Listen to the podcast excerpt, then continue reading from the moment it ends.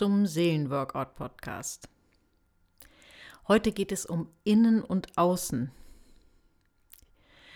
Was bedeutet das?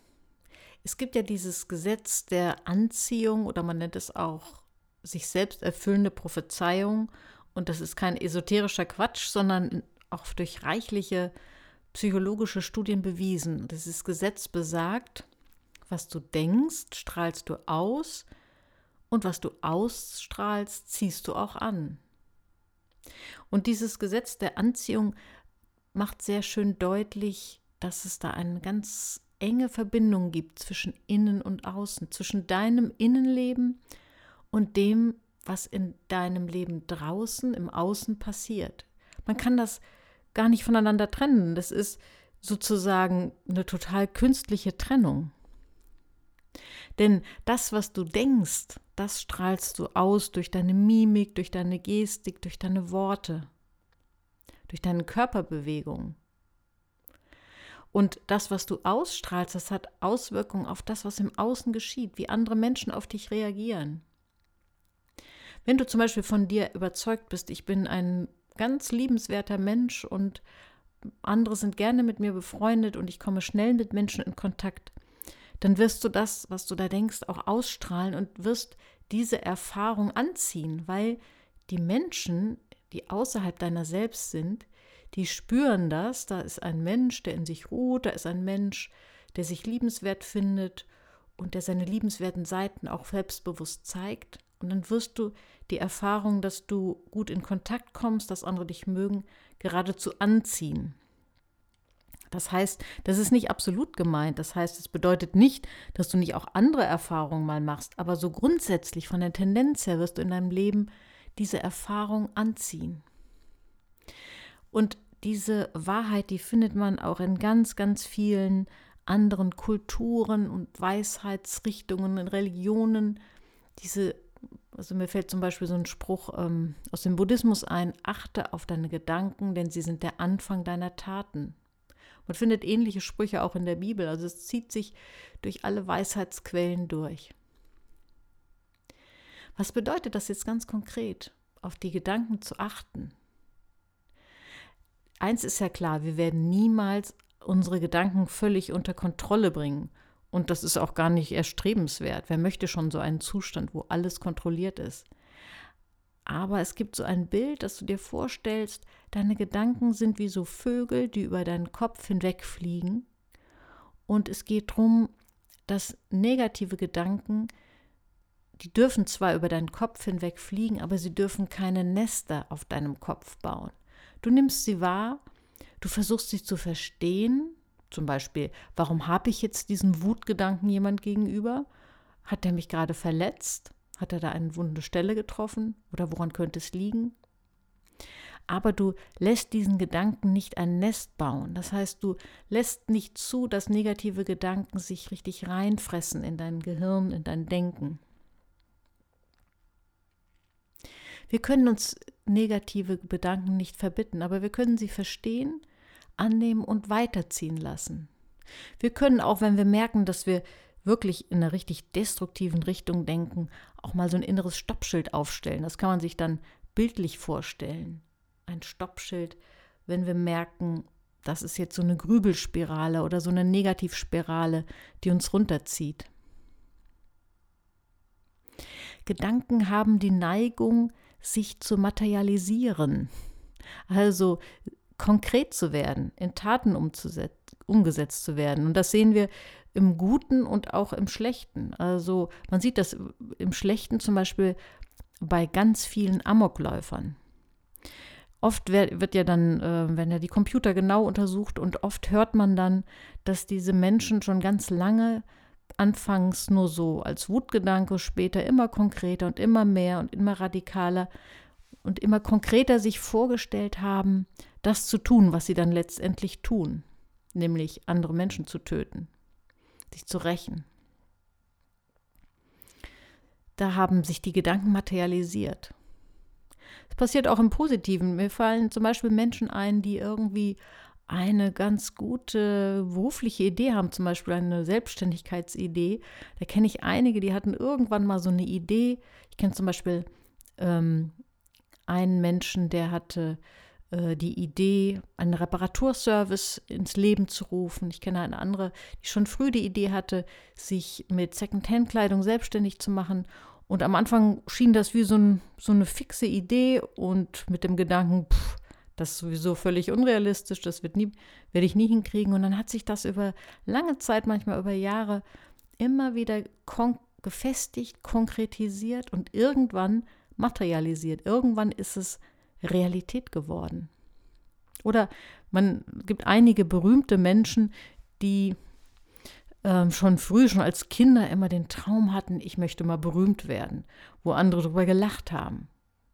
Wer hat das so, zum Beispiel gesagt? Ich glaube Madonna, von Madonna habe ich es mal gelesen, die äh, schon früh den Traum hatte, richtig berühmt und bekannt zu werden. Ich glaube, dass diese, dieser Gedanke mit dem Gesetz der Anziehung vielen, vielleicht auch dir, gar nicht so fremd ist. Aber ich will jetzt noch mal einen anderen Aspekt betonen, denn der Podcast heißt ja Innen und Außen. Es geht, dieses Gesetz funktioniert nämlich auch in die andere Richtung. Es gibt auch eine, ich sag mal, Durchlässigkeit von außen nach innen. Vor einiger Zeit, ähm, ich weiß jetzt gar nicht mal, wie lange es her ist, kam es ein bisschen in Mode. Äh, es gab auch Bücher zu, so, zu diesem Begriff Power Posing.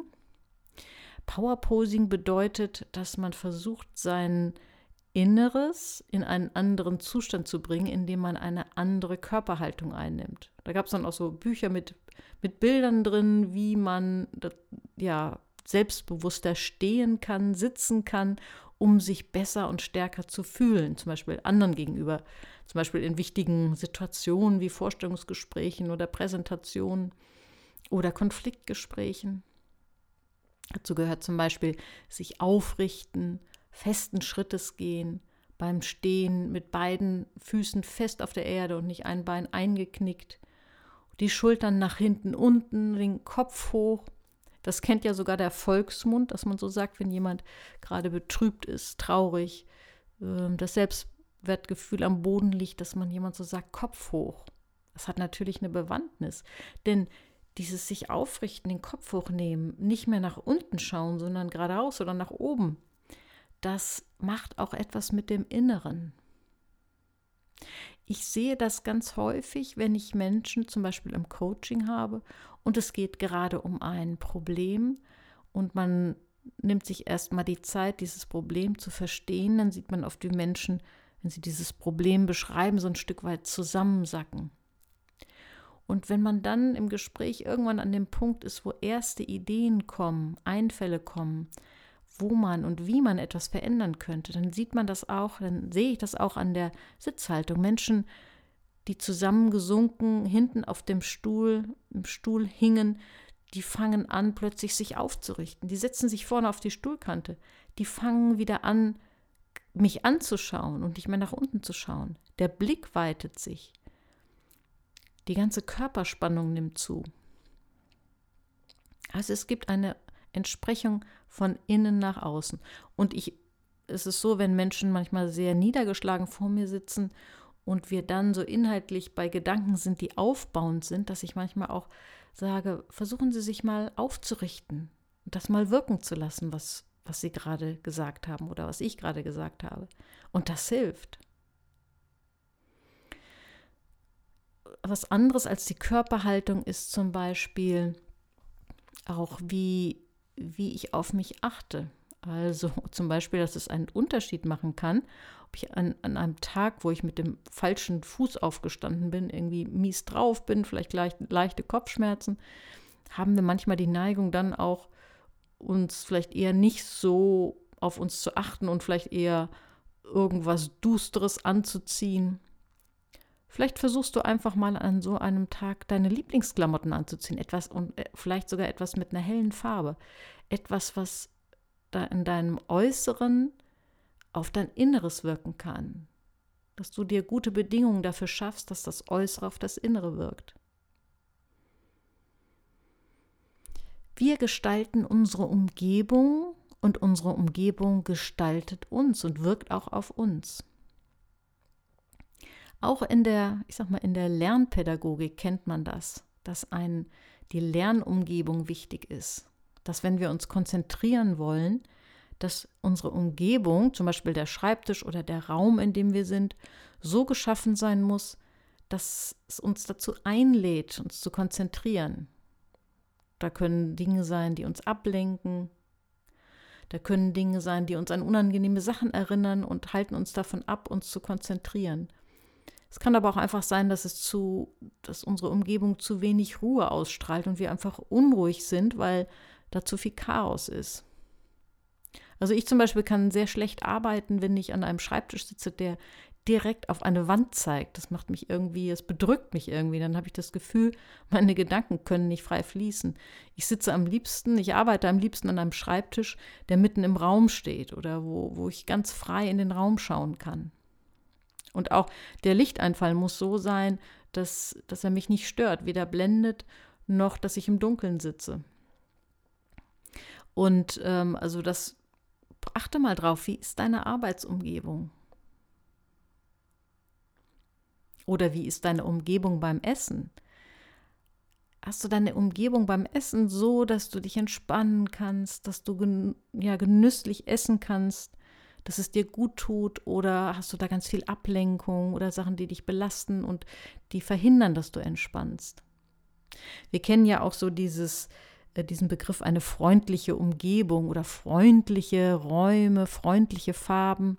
Das spiegelt ja auch wieder, dass wir nicht nur wahrnehmen, wenn wir in einen Raum gehen, oh, das ist aber eine schöne Wandfarbe, sondern dass wir die gesamte Ausstrahlung des Raumes wahrnehmen, ob die freundlich ist oder duster ist, bedrückend oder, oder begeisternd. Geh mal einen Tag durch deinen Alltag und schau, wie wirkt deine Umgebung auf dich.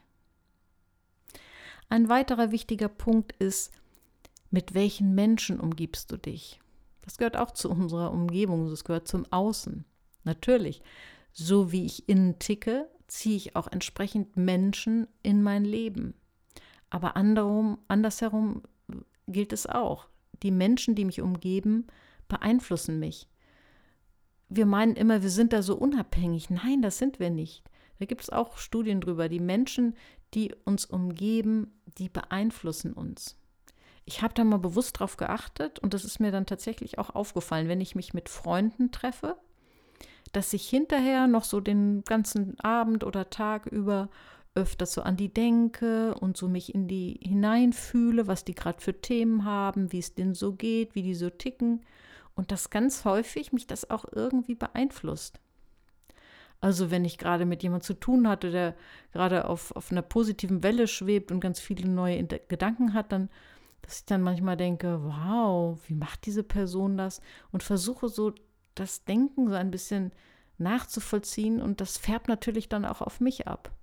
Genauso, das kennt natürlich auch jeder, ist es, wenn du mit einem Menschen zusammen bist, der sehr trübe gestimmt ist dann färbt das auch ab. Wirklich schädlich ist das natürlich nicht, wenn du mit einem Menschen ja, Zeit verbringst, der traurig bist, ist. Aber wenn du mit einem Menschen immer wieder zusammen bist, der destruktiv ist, also der ähm, nicht nur phasenweise irgendwie mal ein Tief hat, sondern destruktiv ist im Sinne von nur jammern, aber keine Hilfe annehmen oder Dinge bei dir schlecht machen oder alles negativ sehen, achte auf dich, denn das wird dich beeinflussen. Ja, welchen Schluss kannst du für dich draus ziehen aus dieser Durchlässigkeit von innen und außen in beide Richtungen?